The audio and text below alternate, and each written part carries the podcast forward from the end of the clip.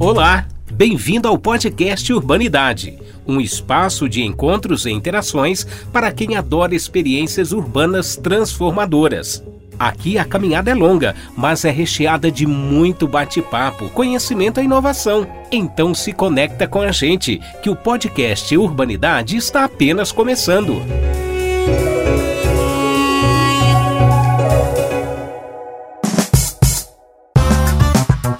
Olá pessoal, sejam bem-vindos ao Fórum Urbanidade, o seu canal sobre cidades e pessoas.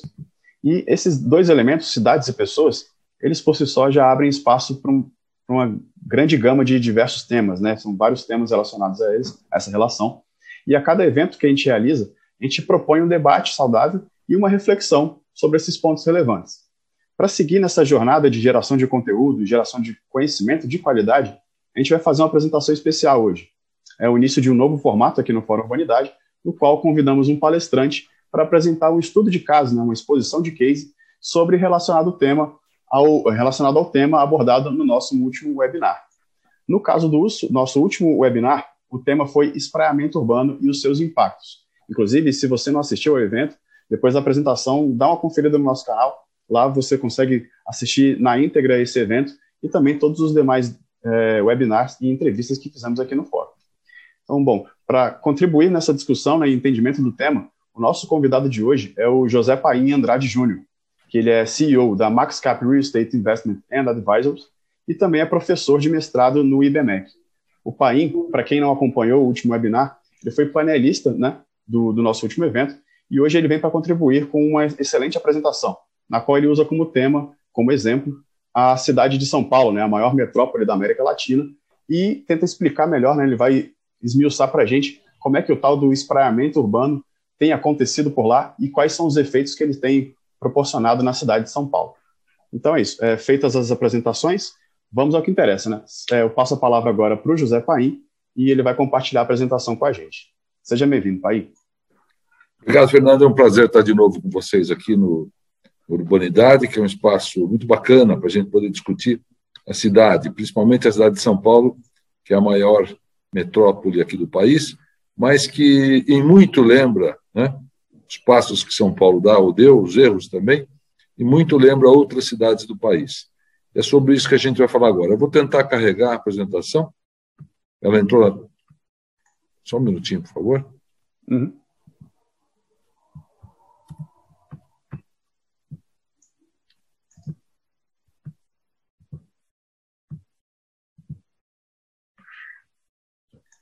Muito bom. Nós vamos falar hoje sobre a expulsão da classe média paulistana, causas e consequências. O primeiro capítulo dessa, dessa, dessa série, que então, hoje temos, a gente tem dois capítulos já que estão sendo gravados, inclusive em forma de filme. Uh, o primeiro fala do Clube dos Sócios Remidos. E a gente vai entender do que é que nós estamos falando ao longo da apresentação. Esse problema da expulsão da classe média dos centros urbanos não é só que aconteceu em São Paulo, em algumas outras cidades do país. Quando nós estávamos com o trabalho para entender São Paulo, entender as oportunidades de São Paulo, é, mais ou menos quase concluído, é, apareceu esse relatório há dois anos atrás, em abril de 2019, da OCDE, o OCDE é esse clube de países, 37 países desenvolvidos e em desenvolvimento, né, que o Brasil tá, está tentando, Bolsonaro está tentando que o Brasil seja aceito e faça parte. E o, a OCDE produziu um relatório maravilhoso, de mais de 200 páginas. Esse relatório é, a razão do relatório é por que é que as economias desses países, né, por que, que elas travaram há cerca de duas décadas, por que, que elas perderam o vigor por que, que elas perderam ah, o dinamismo. E eles percebem que a classe média, que é quem gera, é quem gera consumo, que, gera, que faz com que o PIB dos países cresça, né? e que gera os recursos, que paga os impostos para que o país possa se desenvolver e também subsidiar as classes mais baixas, a classe média entrou em sofrimento. A capa do relatório né, é bastante significativa, porque ela mostra a habitação sugando os recursos da sociedade. Né? Embora ele não seja sobre o mercado imobiliário, mas ele é, porque ele mostra que enquanto os salários nesses todos esses países cresceu em média 25% no período 95 até 2017, quase 25 anos, a, o custo da habitação subiu quase 100%, praticamente 100%. Ou seja, a habitação sobe quatro vezes mais do que, do que os salários. Né? E isso fez com que o, o, a classe média, que antes gastava 25% do seu salário com habitação, passe a gastar 33% e mesmo assim não é suficiente. Quer dizer, ela está gastando mais está morando mais longe e pior do que morava antes, nessas cidades. Né? Porque o preço da habitação, como mostra esse segundo uh, gráfico, ele sobe muito acima, salário muito acima de todos os outros itens de consumo que mais ou menos acompanham o salário, né? como a, a alimentação, roupa, lazer, transporte, etc. E, e com isso, uh, esses 8% que a habitação rouba do orçamento da classe média, é o que ela usava para gastar em itens supérfluos, em novo automóvel, mais roupas, viagens, lazer, investimento, arte, etc. Com, a, com o enxugamento desses 8%, as economias param de crescer e os governos param de arrecadar imposto, etc. E o vilão disso é a habitação. Né? Em seguida, no ano seguinte, que foi o ano passado, janeiro de 2020, a Economist ela publica uma edição especial uh, sobre habitação. E é quase que uma continuação do trabalho da OCDE, porque ela explica quais são as razões pelas quais isto aconteceu. Quer dizer, por que, que, a, por que ficou tão cara a habitação, por que a classe média foi expulsa desses centros? Né? Ela fala sobre as razões.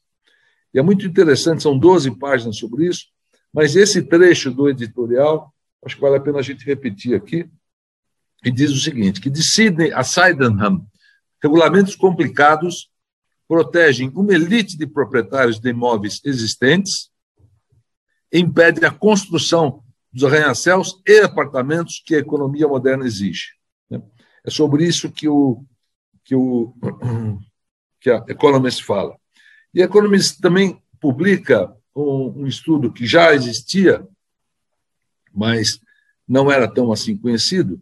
Esse estudo é feito pelos dois cientistas americanos, o Enrico Moretti, de Berkeley, e o Shang Tai-Xie, que é da Universidade de Chicago. Eles dão conta de que as restrições urbanísticas só de três cidades americanas, Nova York, São Francisco e São José, que impediram o crescimento dessa cidade, impediram que a, que a que as pessoas habitassem essas cidades na medida que as cidades necessitam. Né? Isso encolheu o PIB americano em 10%. Ah, na mesma época, tem um, outra notícia, que é do Bloomberg City Lab. O Bloomberg, é, além de, de ser talvez a maior empresa de informação, é, principalmente técnica e financeira dos Estados Unidos, também dono da, da Business Week, né?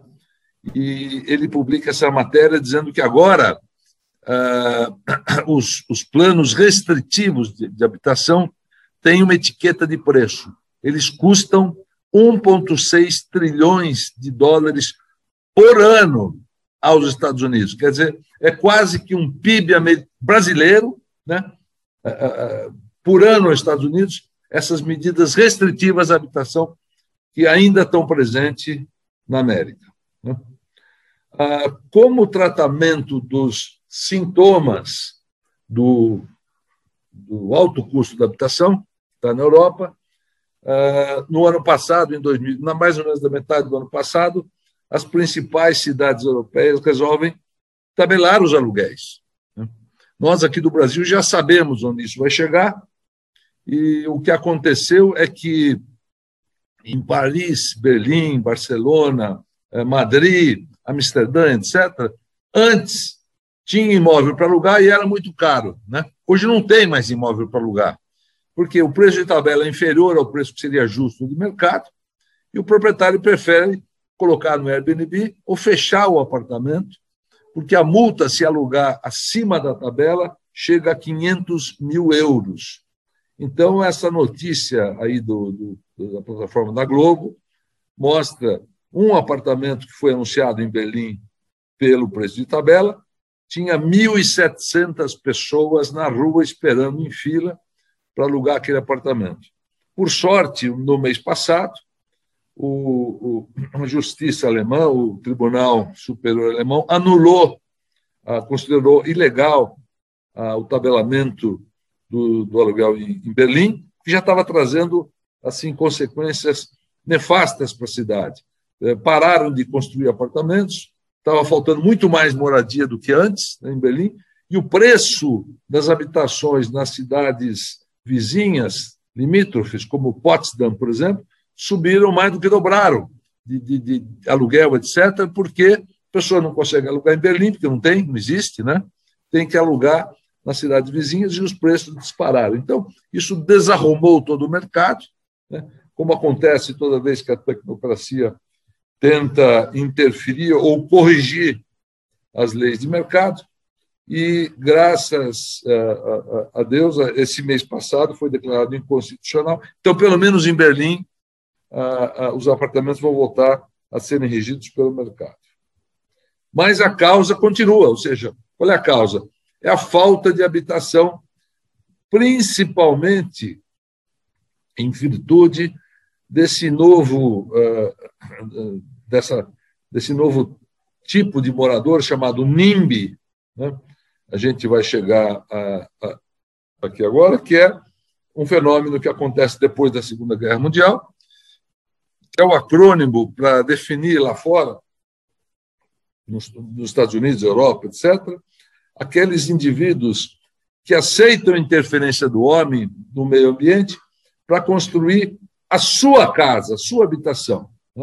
Mas, a partir daí, ele nega o mesmo direito a todas as futuras gerações e aos futuros moradores que também querem a interferência no ambiente para construir a sua casa. Não, ele não pode mais, porque aqui já é o meu bairro, já é a minha vizinhança.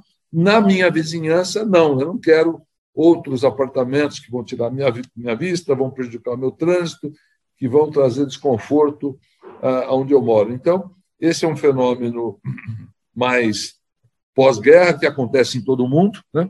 e que algumas cidades, como Tóquio, por exemplo, Londres ou Toronto, Toronto é um grande exemplo, porque Toronto é uma cidade atipicamente NIMBY, muito reagente à construção, e que as últimas administrações implementaram um sistema muito grande, porque eles se deram conta que eles precisam aumentar a população em 3 milhões de habitantes, e eles querem que esses 3 milhões de habitantes morem nas regiões centrais, para que Toronto consiga disputar, junto com as cidades americanas, a liderança econômica e financeira da região. Para isso, eles precisam ter uma cidade mais densa.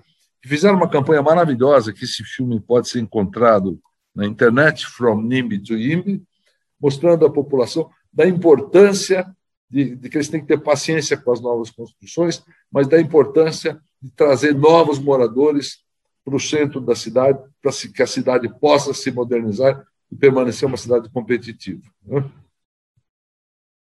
Vamos ver o que aconteceu em São Paulo. Né? Quando a gente começou esse trabalho, um pouco era para. Por que, que a gente começou a pesquisar isso com um grupo de, de, de empresários, no qual eu, eu liderei?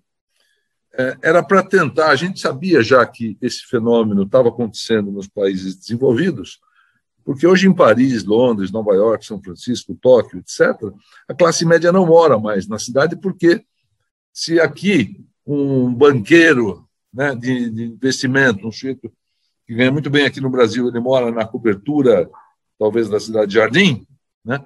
Em Londres, essa mesma posição, o sujeito vai morar num apartamento de 60 metros quadrados, e, se for em Tóquio, talvez 50, se for em São Francisco, talvez 60 ou 70, né? e aqui ele mora num apartamento gigantesco, duplex, etc. Porque lá os preços ficaram muito caros, né?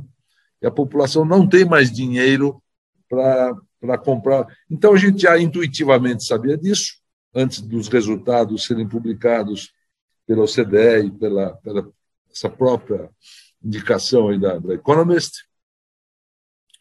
Uh, e nós queríamos evitar que São Paulo isso acontecesse. Né? E quando nós fomos ver, a situação, o desastre já tinha ocorrido aqui, e de uma maneira muito mais cruel que nas outras capitais, como a gente vai ver. Para falar em, em adensamento e, ou espraiamento, vamos entender um pouco o que é densidade. Né? É, são consideradas cidades ou regiões hiperdensas, né? aquelas que têm acima de 15 mil habitantes aproximadamente por quilômetro quadrado, que é o caso de Buenos Aires, Paris, Manhattan, Hong Kong, uma série de cidades que tem pelo mundo, e também era o caso da Regional da Sé, que tem aí 16.500 habitantes uh, por quilômetro quadrado, e que é uma região que foi projetada para ser assim, e era assim porque o plano, até 1970, em São Paulo, praticamente se podia construir de tudo. Né? E, uh, e as leis, até um pouco antes, eram livres. Podia construir, por exemplo, o Copan, é, construído 20 vezes a área do terreno. Ou seja, num terreno de 6 mil metros, tinha-se um, um, um, empreendimento com 1.200 apartamentos e a população do Pacaembu, meio quarteirão. Imagina a discrepância de densidade. Né? E é uma, ainda assim é um cartão postal, um lugar super bonito, está muito bem colocado na cidade, né? e que não fosse a lei então em vigor, o Copan precisaria ocupar, como a gente vai ver adiante, cerca de três quarteirões para ser construído. Ah, na época, o primeiro plano diretor, que agora esse ano faz 50 anos, ele eh, foi implementado pelo prefeito biônico Figueiredo Ferraz, que ele decide, na época, que São Paulo precisava parar. São Paulo, até então, era considerada a cidade que mais crescia no mundo, capital dos arranha-céus, etc. E, de repente, o, Figueiredo Ferraz disse que a cidade precisa parar, e meio que quase que não bem parou, mas é, evitou o adensamento da cidade, porque ele colocou planos muito restritivos para 80% da cidade, que chegava no máximo a duas vezes a área do terreno, veja, de um coeficiente livre para chegar a quase duas vezes. O que acontece com isso é que o preço da fração fica muito caro e muito pouco uh, oferta, e a população acabou se deslocando para as periferias, que ficaram até mais densas do que o próprio centro, como a gente vai ver. Né? Fazendo com que essa área, o centro ampliado, quer dizer, que deveria naturalmente ser mais denso e a periferia ser menos densa, São Paulo se inverte. O centro ampliado passa a ser pouco denso e a periferia mais adensada. Né? Vamos ver por que, que isso acontece. Qual é a razão? A razão é econômica, simples.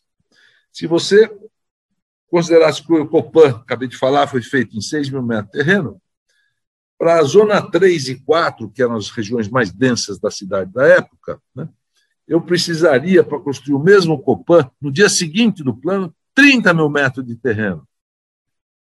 Evidente que aquele apartamento que consumia 6 mil metros para o apartamento em 1972, né, que precisaria ter 30 mil metros para ser construído, na região mais densa de São Paulo, ele vai custar muito mais caro, porque o terreno é que faz o preço do, de, um, de uma casa, de um, de um apartamento. Né?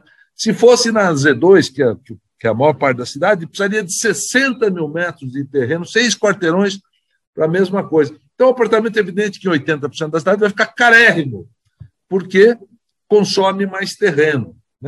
Só para a gente lembrar, para o leigo que não conhece, se eu fizer o mesmo prédio no Itaim ou no, Itaquera, né, a construção, se o prédio for o mesmo, é exatamente igual. Por que, que o apartamento daquele padrão em Itaquera custa 30%, às vezes, do preço do apartamento do Itaim, ou 25%? porque a cota de terreno, ou seja, o preço da fração de terreno é que define quem vai morar e onde vai morar. Né? Quando o Figueiredo Ferraz levanta o custo da habitação nessa região central, a população, evidentemente, tem que se deslocar para as franjas dessa cidade. Né? Então, se a gente olhar aqui, enquanto o senso comum, quando você fala em densidade, fala, ah, denso é Moema, Itaim, um paliteiro de prédio, etc. Não, senhor. Itaim, Moema, tem uma densidade hoje de 9.300 habitantes por quilômetro quadrado, que é considerada entre baixa e média. Já o Itaim Paulista, que é na, depois de Itaquera, onde praticamente não tem prédios, né? tem o dobro da densidade de Itaim, Bibi ou Moema, e Sapopemba e Cidade Ademar, que são os grandes bairros mais densos de São Paulo, eles têm duas vezes e meia a densidade, que praticamente não tem prédio. Sapopemba tem cinco prédios. Está de 280 mil habitantes, basicamente horizontal, com uma densidade mais do que o dobro do que tem Itaim ou Moema. Se nós olharmos o mapa das densidades dos bairros de São Paulo, nós vamos verificar que esses, essa, esses bairros de cor uh, vermelho escura, são os bairros hiperdensos, todos estão localizados nas franjas da cidade, quer dizer, junto às fronteiras da cidade. E a região logo imediata, o centro ampliado, que é localizado depois do centro antigo, né, são bairros de baixa densidade, as mais baixas de São Paulo. Enquanto no, no, no centro antigo nós tínhamos 450 mil habitantes, que o, que o plano tentou evitar que se propagasse, o resto da cidade. Ah, Formaram-se na periferia 14 bairros hiperdensos, com uma densidade, onde moram 2 milhões e 600 mil habitantes. Ou seja, seis vezes mais população, né? não se conseguiu evitar a densidade, ela se formou de maneira absolutamente informal e desorganizada na periferia, com uma população seis vezes maior aquela que nós achávamos que não vivia bem e que nós tínhamos que evitar aquela densidade. Né? Se nós. Está eh, aqui uma foto do Sapopemba, mas que se parece com qualquer bairro da periferia de São Paulo. Né? Não é, são bairros regulares, não, é, não são favelas nem invasões. São Paulo tem só 11% dos seus domicílios como favela, não é uma não é uma característica predominante na nossa cidade. Então são bairros constituídos, mas altamente densificados. Se nós dermos um zoom na foto, nós vamos verificar que são todas casas, mas que não há plano diretor porque é um amontoado desordenado de habitações, de casas, né? é, hiperadensado, muito superior ao que é permitido, não tem recuo nenhum de frente, não tem recuo lateral, não tem recuo de fundo, que são exigidos pela lei, é, não tem permeabilidade. Não, não existe permeabilidade, é totalmente asfaltado, pavimentado ou ocupado por telhados e não tem áreas verdes. Quer dizer, aqui o plano diretor não existe. O plano diretor ficou restrito à área central, ao centro ampliado, onde o governo consegue fiscalizar, e na maior parte de São Paulo, a ocupação se dá absolutamente dessa maneira, sem que haja qualquer uh, cuidado ou qualquer obedecimento às regras, aos planos e às leis de construção. Uh, isso tem consequências. Né? A primeira delas é que, na medida em que eu desloco a população paulistana para as periferias, né, eu crio um imenso problema de transporte, que essas pessoas têm que voltar para trabalhar. E vamos ver o que aconteceu, então, com São Paulo. Se a gente olhar qual é a região menos densa de toda a cidade, a gente vai verificar que ela se dá ao longo da marginal do, do Rio Pinheiros, né? É a região de menor densidade da cidade, pelos bairros de cores claras aí. Esse mais clarinho são densidades abaixo de 5 mil habitantes por quilômetro quadrado. E se nós perguntarmos onde é que está o trabalho de São Paulo, né? vamos lembrar que São Paulo é uma cidade de prestação de serviço, não é mais uma cidade industrial, uma cidade que recolhe é, de escritórios, o trabalho se dá preponderantemente em escritórios, e todo, ou a maior parte dos escritórios estão localizados ao longo da marginal do Rio Pinheiros. Ou seja, nós colocamos o trabalho né, onde não tem gente. Expulsamos as pessoas para onde não tem trabalho. É, fazendo mais ou menos essa dinâmica que eu vou, que vem a seguir aqui. Quer dizer, essa foto, eu, eu, eu acho que ela é, eu gosto muito dela porque ela, é, é, ela, ela demonstra aqui a história. Quando São Paulo era uma cidade densa, né, compacta, uh, o, o, trabalhador que morava no maior prédio residencial de São Paulo, ele andava 50 metros, estava no maior prédio de escritórios da cidade de São Paulo, que era o edifício Itália. Né. O que, que nós fizemos? Nós levamos a população para a periferia, para esses bairros hiperdensos, e o trabalho para as marginais. E nós medimos o centro geográfico ponderado pela população. Então, em média, essa população, se se deslocar de automóvel, anda 22,7 quilômetros todos os dias para ir, mais 22,7 para voltar, quase 50 quilômetros, e perde no trânsito, medido pelo Waze, em cada bairro, no período de pico da manhã e da tarde, perde 1 hora e 17 se for de automóvel, e se for de transporte coletivo, nós estamos falando aí de mais de duas horas. Então, é, é um, é um percurso ou um período que, em que a pessoa perde praticamente um terço da sua vida acordada, ou até mais, né, para se deslocar entre a sua casa e o seu trabalho todos os dias. Num processo de estresse. Quer dizer, gerando eh, um trânsito, gerando caos para a cidade inteira, não só para ela, mas para todo mundo que mora na cidade. Enfim, com, com emissão de carbono, com poluição, com todos os problemas que, que, que a gente já sabe. Esses dias eu vi o professor uh, Cândido Malta Campos comentando que tem um estudo que demonstra que só no trânsito São Paulo perde uh, o equivalente ao orçamento da prefeitura todos os anos é o prejuízo nas horas que as pessoas passam no trânsito todos os dias. Isso dá, a dinheiro de hoje, em torno de 60 bilhões por ano, o prejuízo que nós, como cidade, perdemos diariamente uh, no trânsito, anualmente 60 bilhões.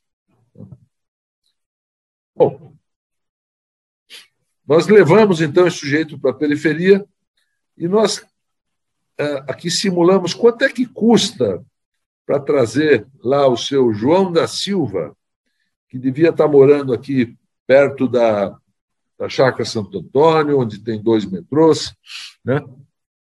e ele pudesse ir a pé para o trabalho, ou de bicicleta, ou de patinete, ou, ou de, de, de, transporte público 5, 10, 15 minutos. Né?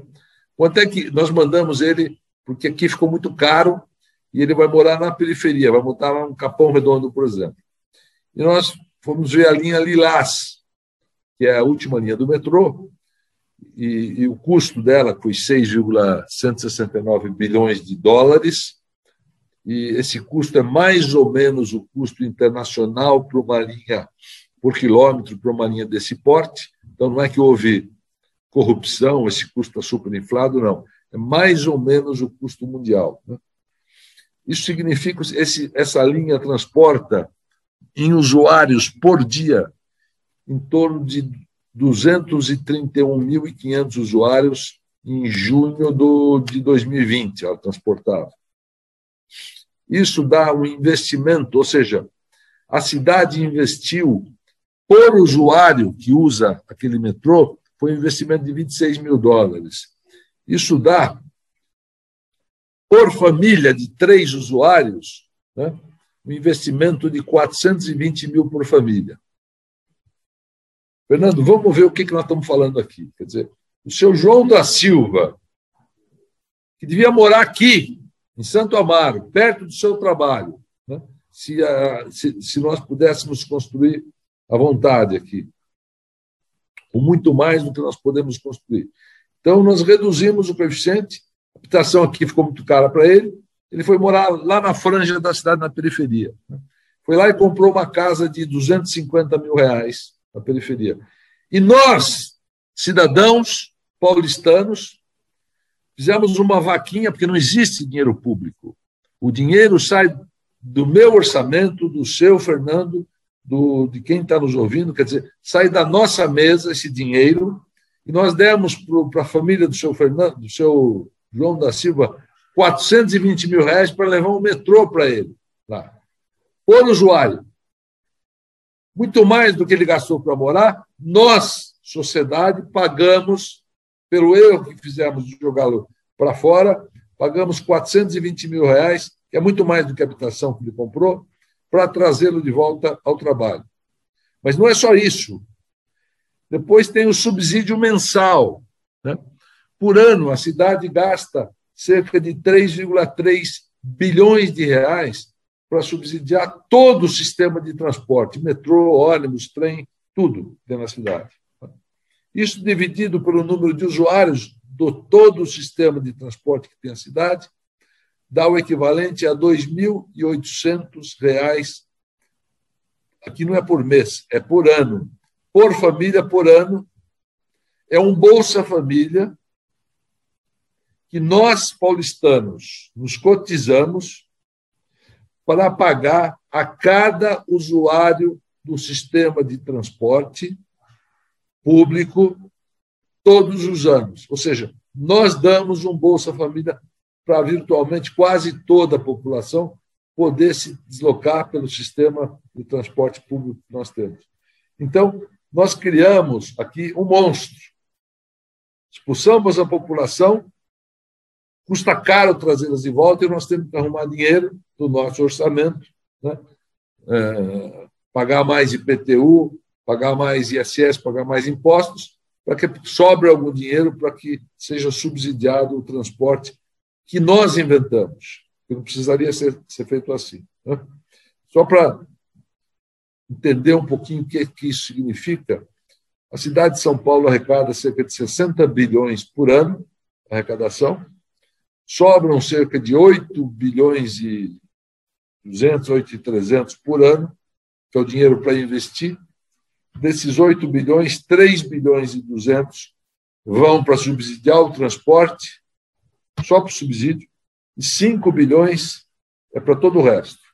Educação, escola, saúde, ponte, viaduto, asfalto, ciclovia, é, educação, museu, teatro, tudo. Né? Sobra 5 bilhões. 3, é, 3 e, pouco, que é 4, 40% do que sobra, é só para o subsídio de transporte, que é um monstro que nós criamos.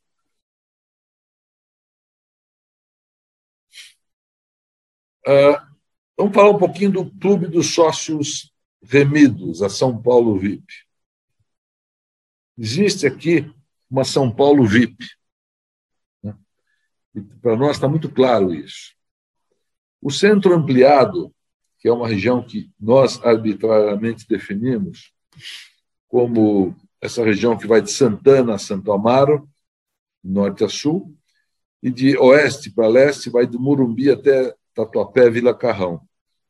Essa região ela tem 273 quilômetros quadrados, é mais ou menos quatro vezes e meia Manhattan ou duas vezes e meia a área de Paris, ou seja, é uma, é uma parte importante da cidade. Né? São Paulo tem um milhão e meio de quilômetros quadrados, um milhão urbanizáveis, que 500 mil são área de mananciais e, e Mata Atlântica. Né? Essa área ocupa 27% mais ou menos da cidade e 73% é a, é a periferia, vamos, vamos chamar assim, que é, não pertence a esse centro ampliado. Vamos ver o que aconteceu com o centro ampliado. E no primeiro censo, depois do, do primeiro plano, 1980, essa região tinha 2 milhões 930 mil habitantes e a cidade de São Paulo cresce nos 30 anos seguintes, até 2010, data do último censo, ela cresce 33%. Ela cresce cerca de 3 milhões e meio de habitantes. Né?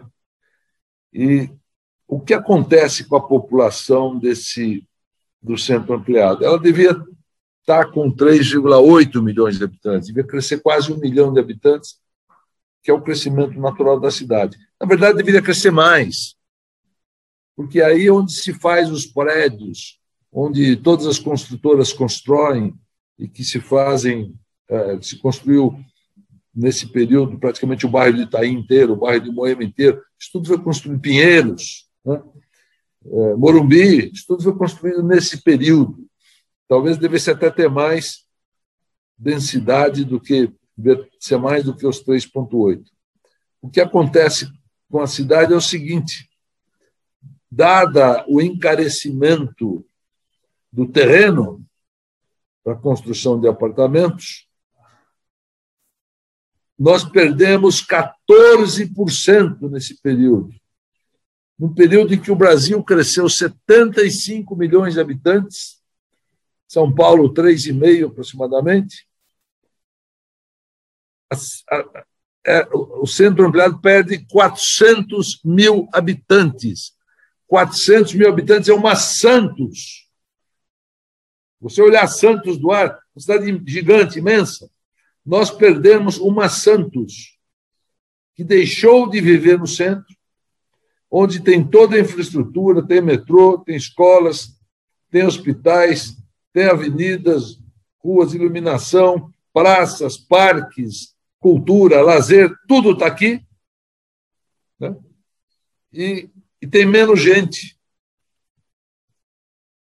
enquanto a periferia sofre um crescimento gigantesco, quase 60%. Ou seja, é proibido ter gente. Nós não queremos mais gente aqui. Isso aqui é o clube dos sócios remidos. É só para o morador aqui, nem os nossos filhos né, conseguem morar aqui, porque morava na, na, família que moravam quatro ou cinco pessoas, talvez uma ou duas, quando cresceram, tiveram que sair, porque não tem dinheiro para morar aqui, nas condições que nós colocamos. Ficou muito caro. Né? Isso aqui virou um clube fechado. É uma região da cidade onde mais nós investimos e não pode ter gente.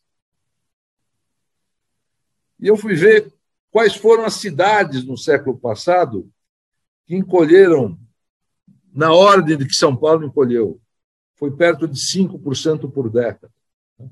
E os exemplos são, são horrorosos, porque uma das cidades é Leipzig, que foi a cidade mais atingida na Segunda Guerra Mundial, porque era sede da maior parte da indústria bélica alemã e a cidade foi arrasada em 90% pelos bombardeiros ingleses e americanos.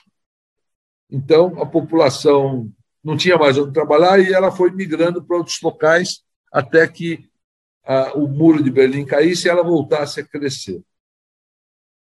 Outra foi Pittsburgh, que é a maior catástrofe do mundo capitalista, porque lá se localizava toda a indústria de aço dos Estados Unidos, é o considerado Rusty Bell, cinturão da ferrugem, é, que entrou em colapso porque o próprio, as próprias modelo das grandes usinas de aço americana foi substituído pelas mini mills, pelas mini usinas muito mais eficientes, mais baratas e de melhor produção, e junto com o colapso da indústria automobilística. Os Estados Unidos, em 1940, produziam 75% dos automóveis do mundo em 80 produziam só 25. Então, houve uma grande quebra, Pittsburgh quebrou, né? e a cidade encolheu durante duas décadas, mais ou menos o que São Paulo encolheu.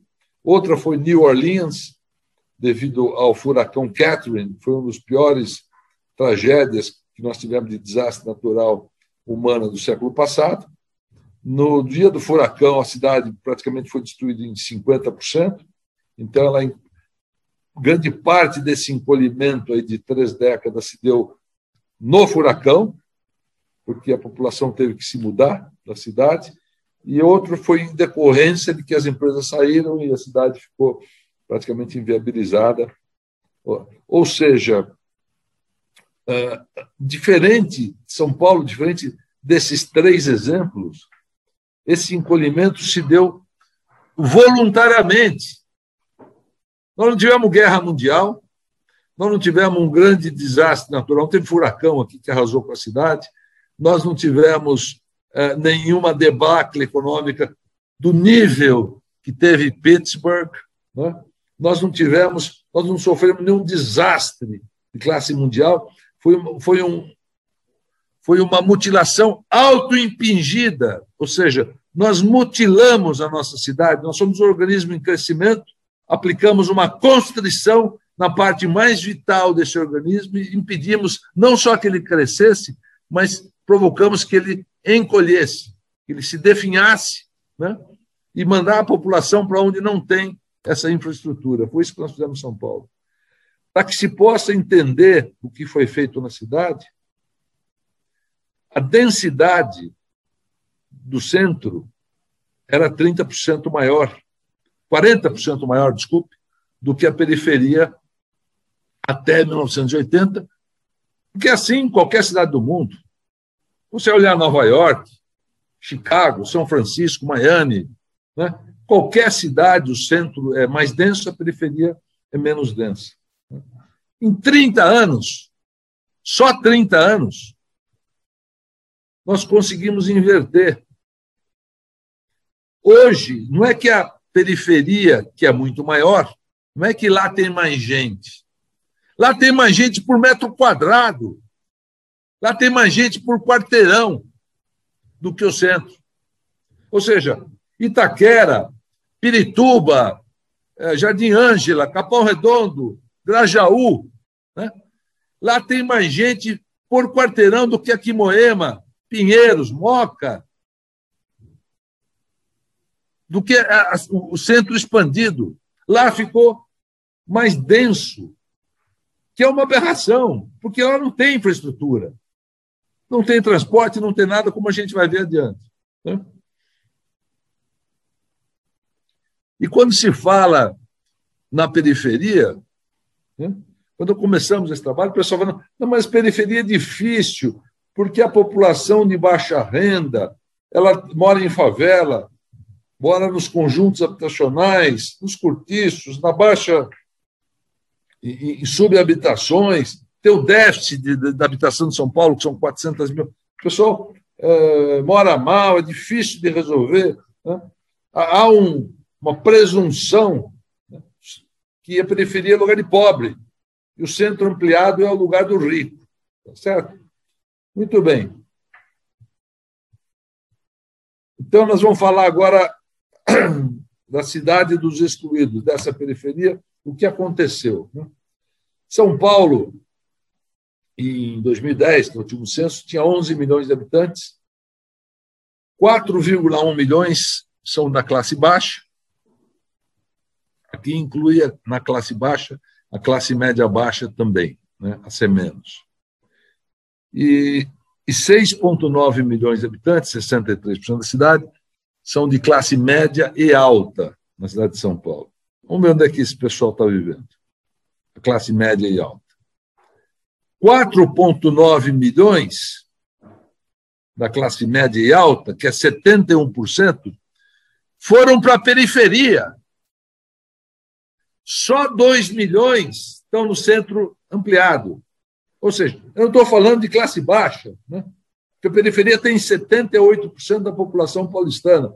Eu estou falando que 71% da classe média e alta também estão na periferia.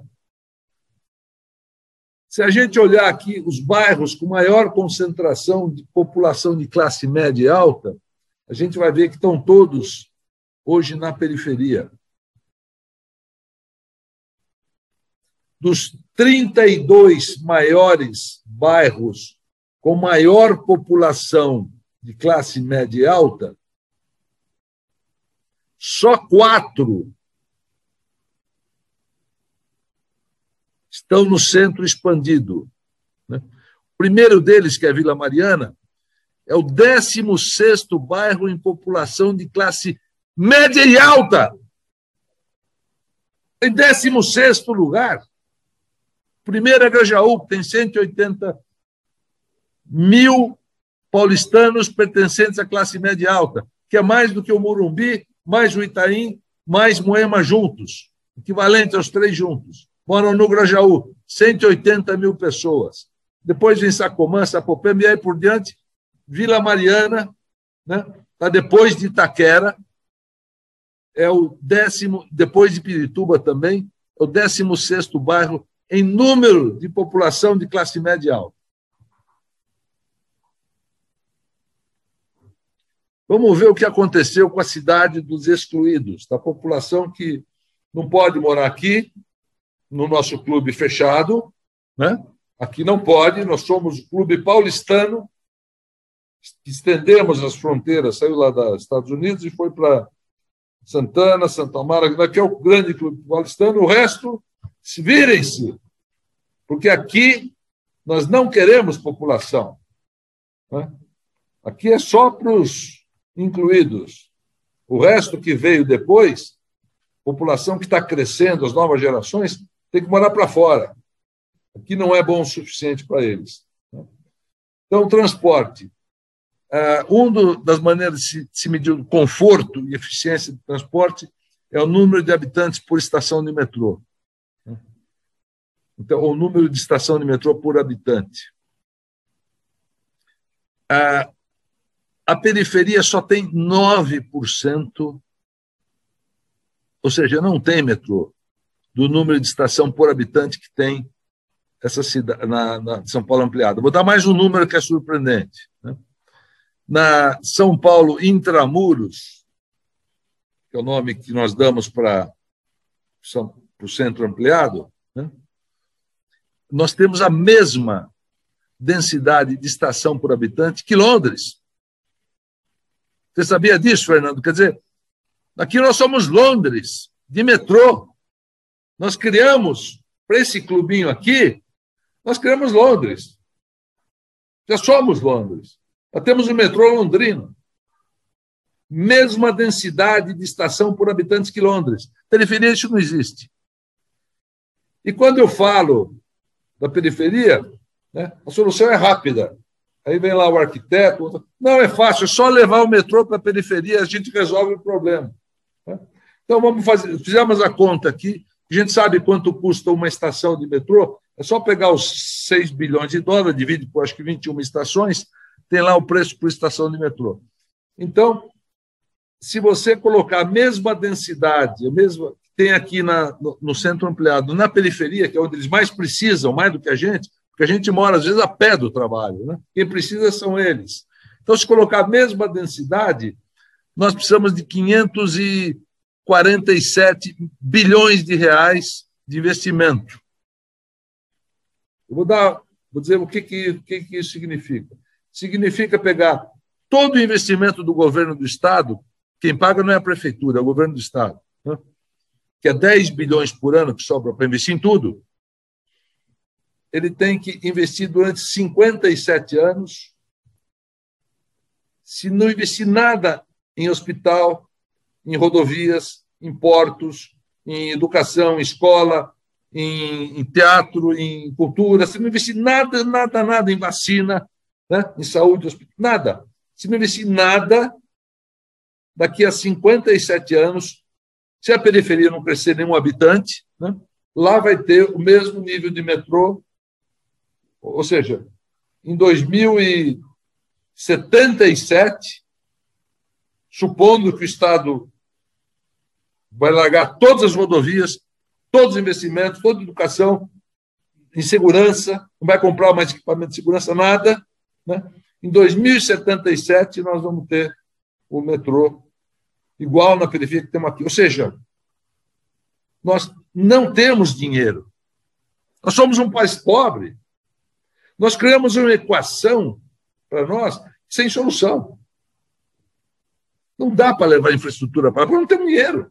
Leva o pessoal para lá, depois a gente se vira. Não se vira, não tem dinheiro. Não, não tem solução, não tem. Né? Se a gente olhar lazer e cultura, enquanto aqui tem uma sala de cinema, não lembro o número, mas para cada 10 mil habitantes, lá é uma para cada 100 mil, é 10% que tem. Ou seja, não tem lazer e cultura na periferia. Tem que pegar o automóvel, o metrô, o carro, o que quer que seja, eles têm que se deslocar para cá também, não é só para o trabalho. É para se divertir, para ir para cinema, teatro, etc. Né? Saúde, também não tem. Lá tem 13% dos leitos hospitalares por habitante do que tem aqui na, na região central. Lá é pior que Nordeste, não tem. Tem que vir para cá também se ficar doente, porque lá não tem onde se tratar. Está tudo aqui. Só não tem gente, mas a infraestrutura está toda aqui. Trabalho, também não tem. O número de postos de trabalho, emprego formal, por habitante lá é 16% do número de impostos, de postos de trabalho por habitante que tem aqui. Não tem trabalho lá.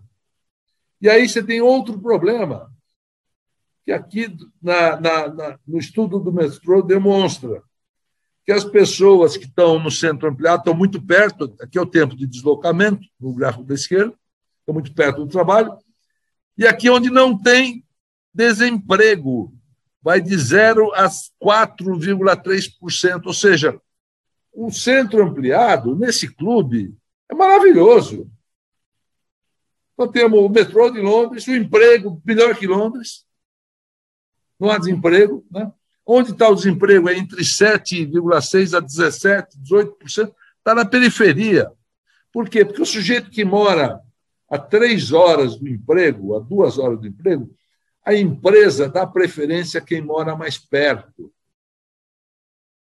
Se a, a dona Sônia e a dona Armênia eh, forem disputar o emprego, a dona Armênia morar três horas e a dona Sônia morar meia hora, quem vai levar emprego?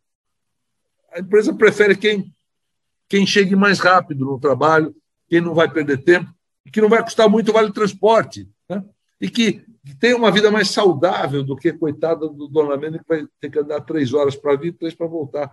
Então as pessoas ficam sem emprego. Aliás, o filme do João Farcas, que é maravilhoso, documentário chamado Cidade Segregada, uma das personagens que está lá conta isso, que ela está três anos sem emprego, porque quando ela fala onde ela mora, que é longe pra caramba, né? quando ela fala na empresa, ela perde emprego, ela não consegue. Então, ela já passou a mentir sobre a sua residência, porque as pessoas não dão emprego para ela, que acham que ela está morando muito longe aonde a empresa está. Né?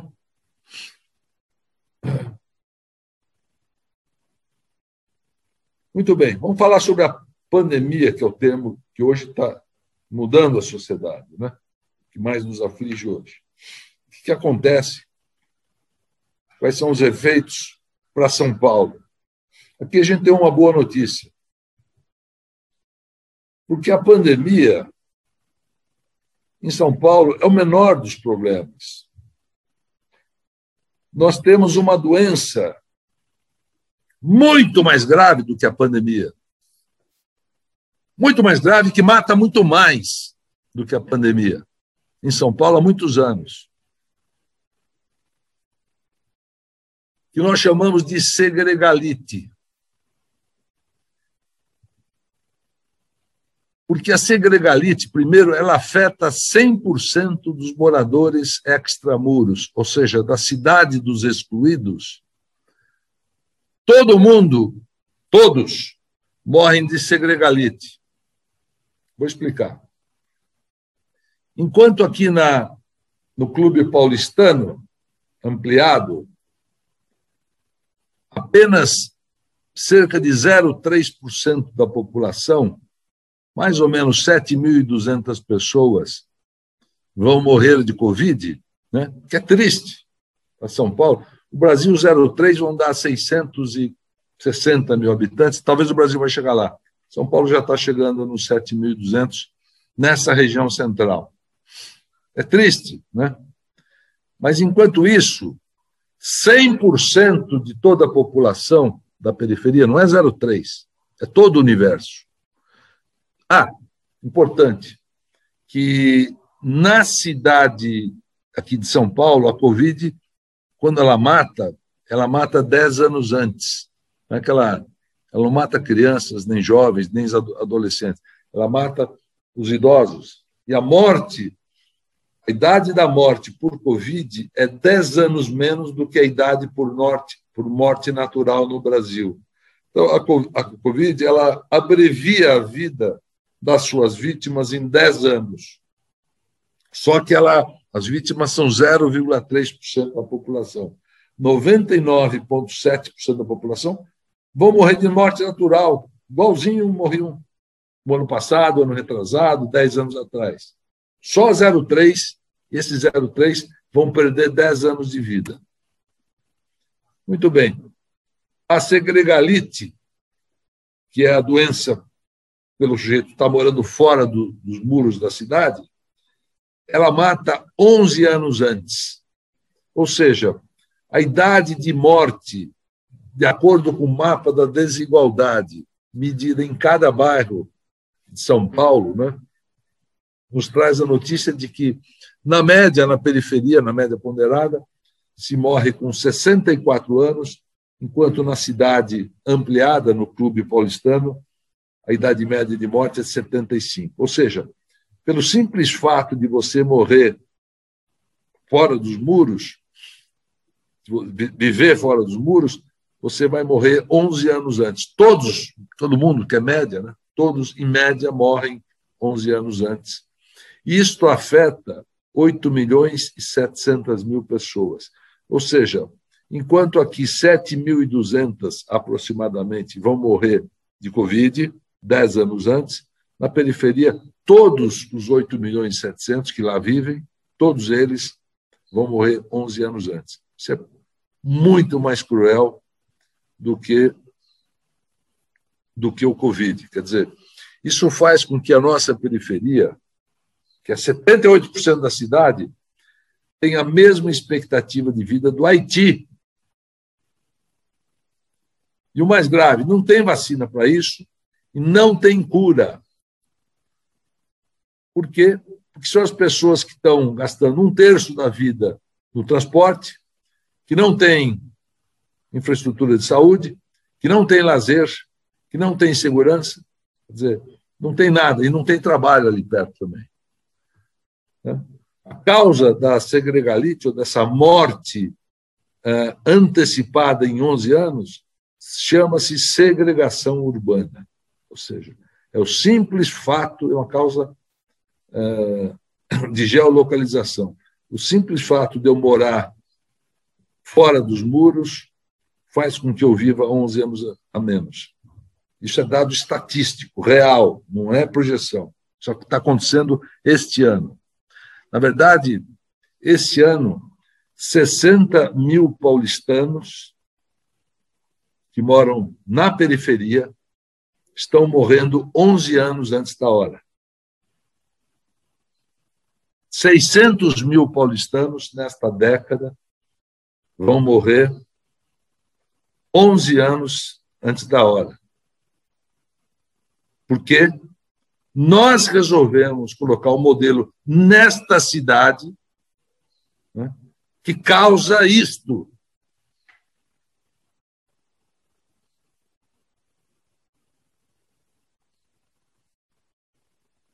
Tem custo, não é? poluição, transporte, inferno na vida de todo mundo. O custo são 600 mil mortes nesta década, 11 anos antes da hora. Esse é o custo do modelo que nós voluntariamente adotamos.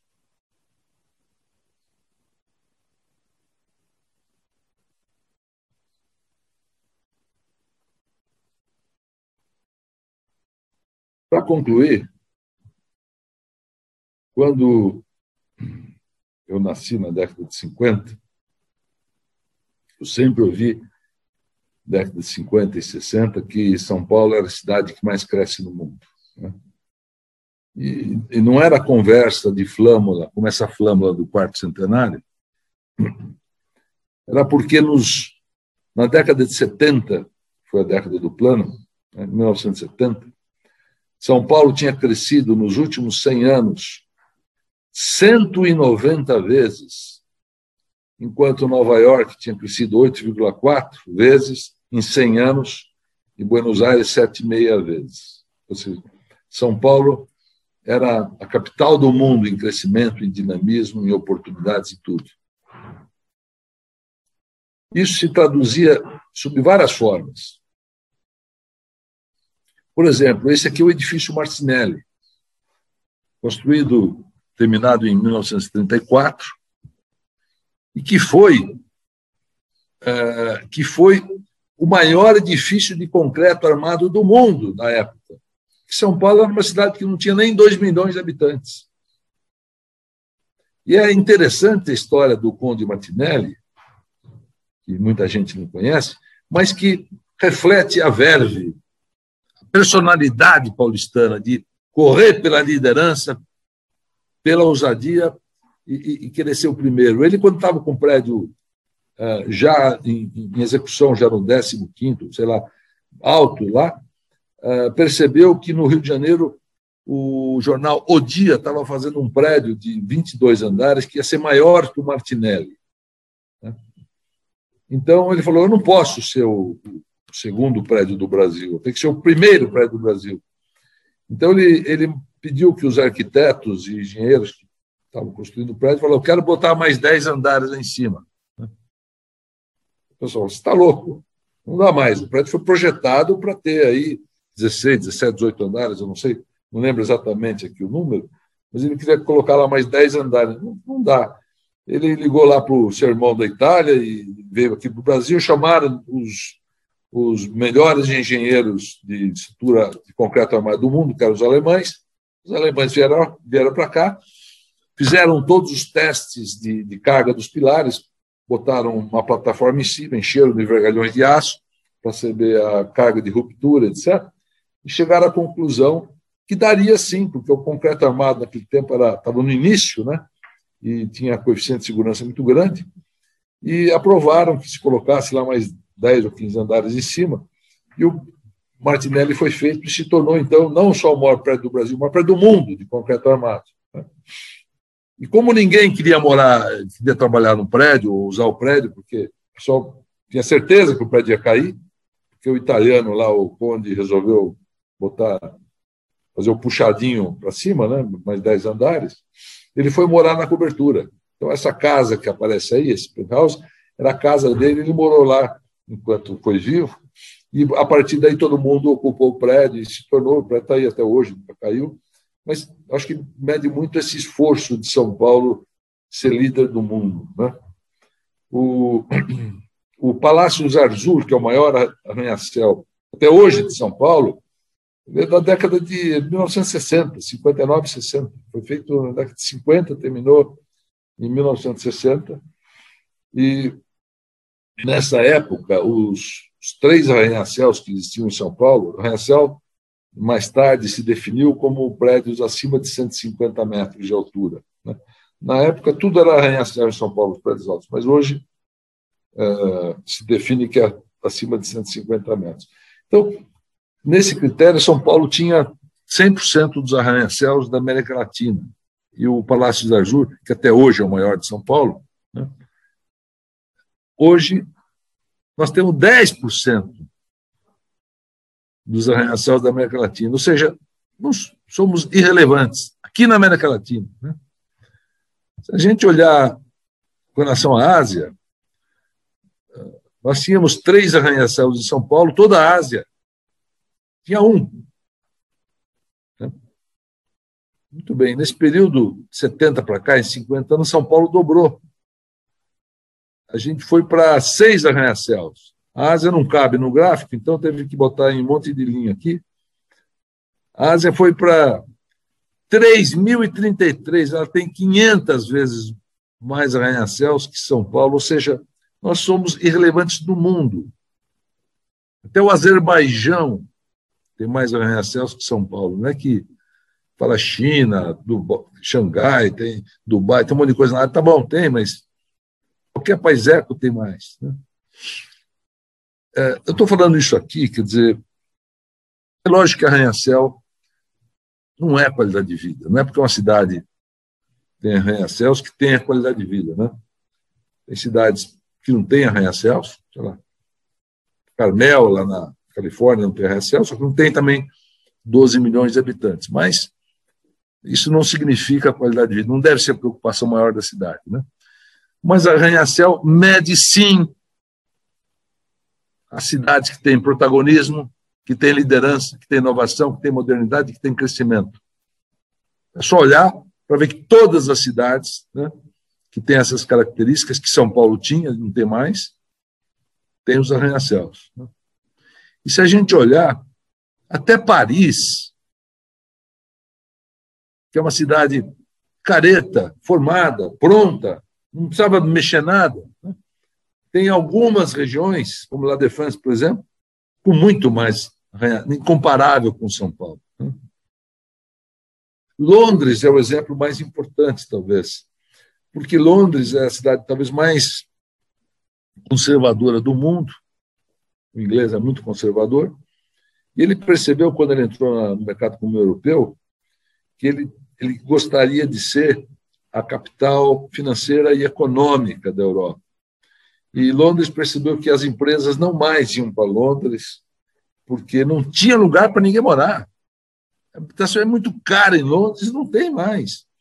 Então, é, ela percebe que a empresa que ia para lá, ela ia estabelecer ou em Amsterdã, ou em Barcelona, em Berlim, ou em Frankfurt, ou em Paris, ou em Dubai, mas Londres não, porque não tinha condição. Então, ela abre para construção de arranha-céus em vários, várias regiões da cidade, com construções que ocupam 30, 40 vezes a área do terreno. A maioria desses prédios que você está vendo aqui são residenciais, não são prédios de escritório, porque é, ela precisa ter espaço para que as empresas possam se dar e que ela assuma a posição de liderança que ela é, perseguia. Né? Então, esse foi um movimento importante da cidade para que ela não ficasse como um monumento ao passado, mas que ela pudesse ser uma ponte para o futuro. Né? Essa foi a mudança que a cidade fez.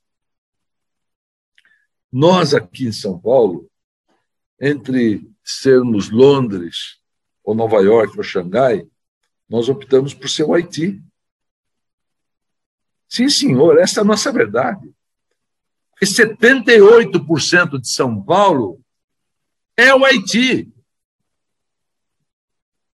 Não está no cartão postal, o cartão postal é do Clube Paulistano Ampliado, Ponte Estaiada, uh, os prédios da Marginal, da Paulista. Esse é o cartão postal de São Paulo mas aqui moram 22% da cidade. 78% da maior cidade da América do Sul né, é o Haiti. Essa periferia cinza, desorganizada, sem infraestrutura, onde nós jogamos as, as pessoas meio que debaixo do tapete. Essa é São Paulo de verdade. Essa é São Paulo onde moram quatro em cada cinco paulistanos.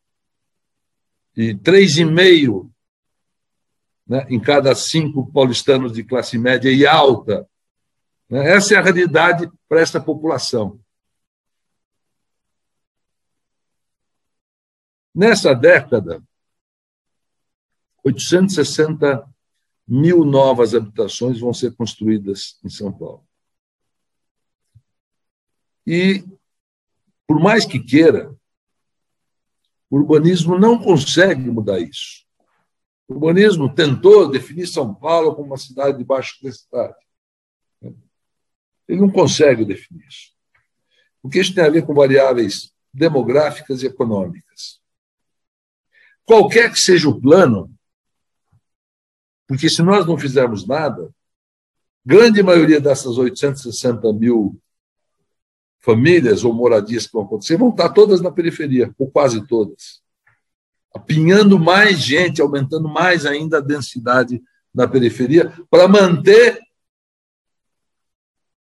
O clube paulistano íntegro. Só para o bacana. O pessoal da USP que quer que aqui seja igual ao Botucatu. Tem que ter na Vila na Madalena, tem que ter a Jabuticabeira, essa reportagem da Folha outro dia. Estão verticalizando a Vila Madalena, porque aqui tinha Jabuticabeira, tem que ser igual a minha cidade do meu avô. Né? Então, é, 860 mil paulistanos vão mudar. Não vai ser 2 milhões e não vai ser 200 mil habitações, né, não paulistanos. Isso tem a ver com variedade demográfica e econômica. Né? E nós só podemos, como urbanistas ou como pensadores da cidade, definir onde que eles vão morar. Mas eles vão morar aqui em São Paulo. Se a gente não fizer nada, é para a periferia e nós vamos ficar com um cartão postal bacana, jogando as pessoas por debaixo do tapete e fingir que está tudo bem. Né? A gente não pode mais permitir a exclusão dessa população. São Paulo não pode mais ser uma cidade excludente. Eu vou dizer mais. O nosso problema de São Paulo não é, mais, não é urbanismo. Nós já passamos desse ponto. Nosso problema é humanismo. Não é urbanidade que nós precisamos, viu, Fernando? Nós precisamos de humanidade na cidade porque não é nem ética, nem moralmente aceitável que a gente continue com esse modelo de excluir as pessoas para fora para fingir que está tudo bem. Para termos uma política excludente dentro dessa cidade. Se fala em inclusão, em permitir que os grupos de pessoas, minorias, de índios, de negros, de LGBT, etc., sejam incluídos na sociedade, isso é uma piada. Isso é uma piada aqui em São Paulo, porque São Paulo é a cidade mais excludente do mundo. Porque isso que aconteceu em São Paulo, essa crueldade, essa mutilação que nós impusemos à cidade, não tem paralelo. Como já falei, nem em guerras, nem nos desastres naturais fizeram que nós, voluntariamente, impusemos a cidade. Né? Essa política é odiosa, isso não pode continuar em São Paulo. Nós já sabemos as consequências que tem. Né? Nós temos que permitir que essa população venha para o centro ampliado, porque aqui é onde está a infraestrutura, aqui é onde tem baixa densidade, aqui onde tem proximidade ao trabalho, menor mobilidade, maior qualidade de vida, maior longevidade.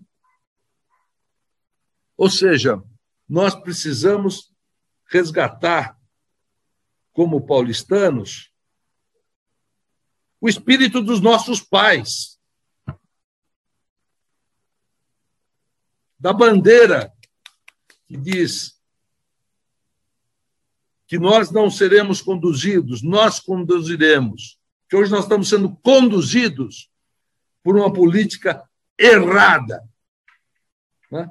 Nós precisamos assumir o papel de protagonista da nossa história e mudar isso agora, porque o nosso futuro já começou.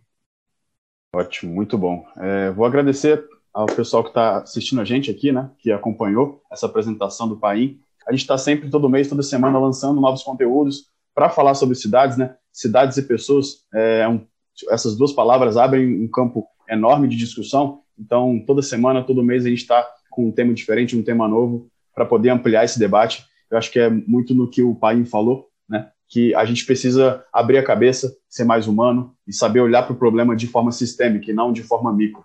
A gente tem que saber enxergar de uma forma mais panorâmica todas essas questões que envolvem a cidade e as pessoas, tá ok? Muito obrigado, pessoal, e até a próxima.